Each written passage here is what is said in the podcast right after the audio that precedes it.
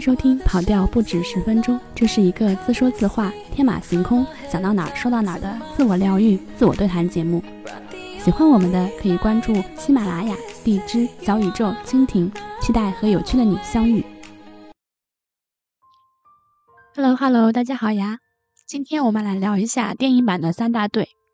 电影《三大队》讲述的是一支警察队伍在追捕逃犯的过程中所经历的艰辛与成长的故事。电影以深蓝的小说故事精选集中真实事件为背景，通过紧凑的剧情和真实的人物塑造，展现了警察在维护社会治安中的艰辛与付出，同时也展现了人性的光辉与复杂。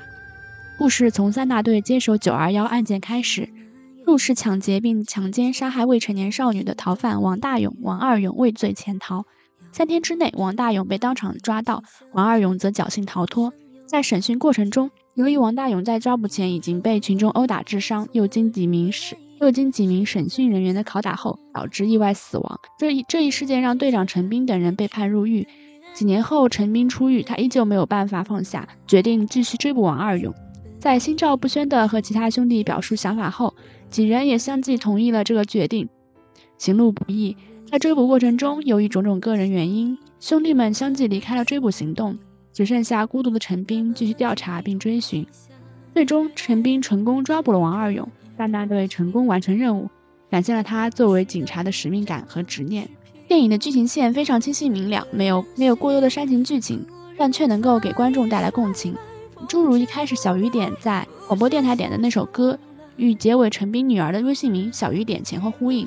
诸如此类的小细节，使得这样的作品对原著的还原度非常高。同时，电影中也展现出警察队伍之间的信任和团结，以及在面对困难时的坚韧和毅力。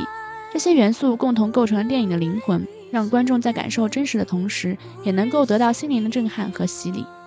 在角色塑造方面，电影成功的展现了每个角色的性格特点和成长轨迹。陈斌作为主要的角色之一，他的成长过程贯穿了整个电影，从最初的冲动和莽撞，到后来的沉稳和果断。做了一份又一份的工作，甚至最后在水站卖水，使得销量翻番。陈斌的成长过程让人感到震撼和感动，其他角色也都有自己的性格特点和成长轨迹，让观众在感受到真实的同时，也能够对人物产生共鸣和情感上的认同。此外，电电影中的场景和音效也起到了很好的烘托作用，追捕过程中的紧张氛围、人物内心的挣扎和矛盾，都通过场景和音效得到了很好的展现。这些元素共同营造出了一种紧张而充满悬念的氛围，让观众在观看过程中始终保持高度的紧张和期待感。与小说里深蓝的寥寥数语、平白朴实地描述了陈斌一人追凶的过程不同，电影三大队通过多个角色的故事来改编原本小说里一个人的追凶历程。这样的处理方式确实能够减少陈斌这个角色的孤独感。电影通过多个角色的故事，展现了追凶历程中的艰辛与付出，也带来了一些轻松的日常。让观众感受到团队合作的力量和集体智慧的重要性。这种处理方式不仅让电影更加丰富多彩，让故事进行得更流畅有序，同时也能更好地吸引观众的共鸣和情感认同。采用多个角色来改编原本小说里一个人的追凶历程，这种处理方式既可以增加故事的丰富性和层次性，而中国合家欢的市场需求也是其中的一个考虑因素。在中国，合家欢类型的电影往往能够吸引更广泛的观众群体。因为这种类型的电影不仅适合年轻人观看，也适合家庭观众，尤其是家长和孩子一起观看。通过多个角色的故事来展开情节，可以让电影更加生动有趣，同时也可以让不同年龄段的观众从中找到自己的共鸣和情感认同。中国合家欢市场需求也在逐渐增加，随着中国经济的发展和人们生活水平的提高，观众对于电影品质和内容的要要求越来越高，他们更希望看到具有深度和内涵的电影作品。在这样的市场需求下，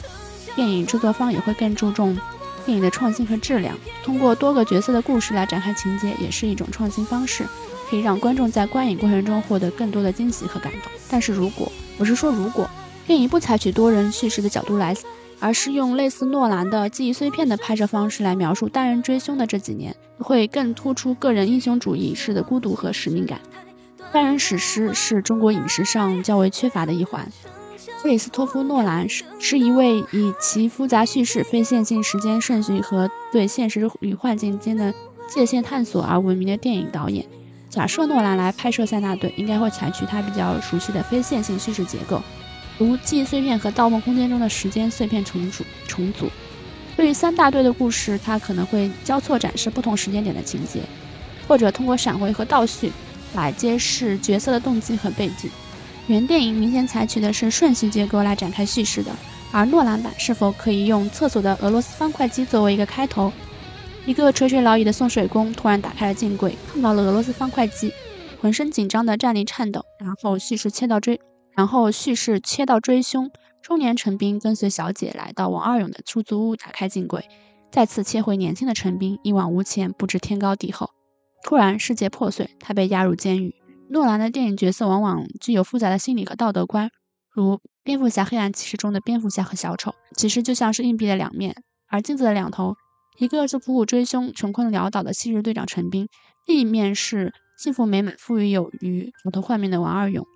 陈斌的前半生所面对的道德困境和内心冲突，不仅仅是职业操守上的、人性道德上的，还有对于家庭的愧疚，以及对于婚姻的颓丧。另外，诺兰擅长于视觉特效和实景拍摄的结合，音乐和音效的设计，哲学和社会议题的讨论，以及悬念和反转，这些我都觉得很适合去重新解构《三大队》这个本子，重新去塑造一个充满创意、情感深度和视觉震撼的作品。当然。拍摄手法是为了描述主旨、描写人物而生的。原片中的角色塑造的也非常成功，每个角色都有自己独特的个性和生动的表演，使得整个故事更加鲜活。特别是张译饰演的核心人物陈斌，形象立体而饱满。他既有着坚定的信念和无畏的勇气，也常常在面对人性和命运挑战的时候表现出迷茫和无奈。这种双重动机的叠加，让陈斌成为一个深入人心的角色，也让观众更加认同他的选择。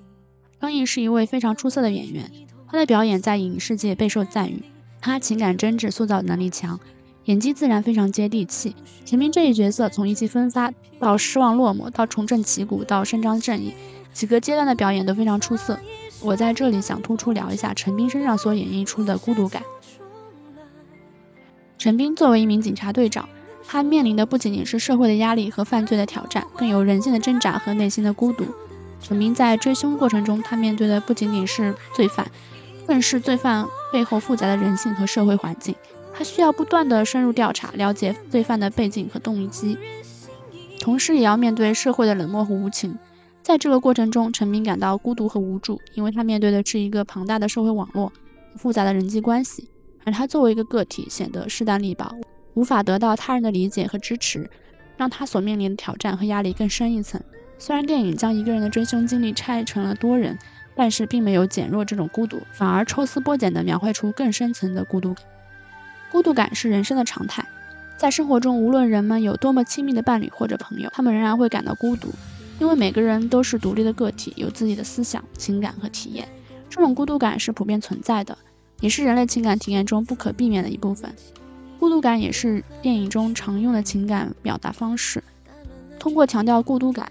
电影能够更好地刻画人物内心世界，让观众更加深入地理解角色。孤独并没有阻挠陈斌，他坚持下去的动力既来自于他的信念，也来自于他的职业道德素养，更来源于他对女儿的责任心。在电影中，陈斌对正义和公正的追求是坚定不移的，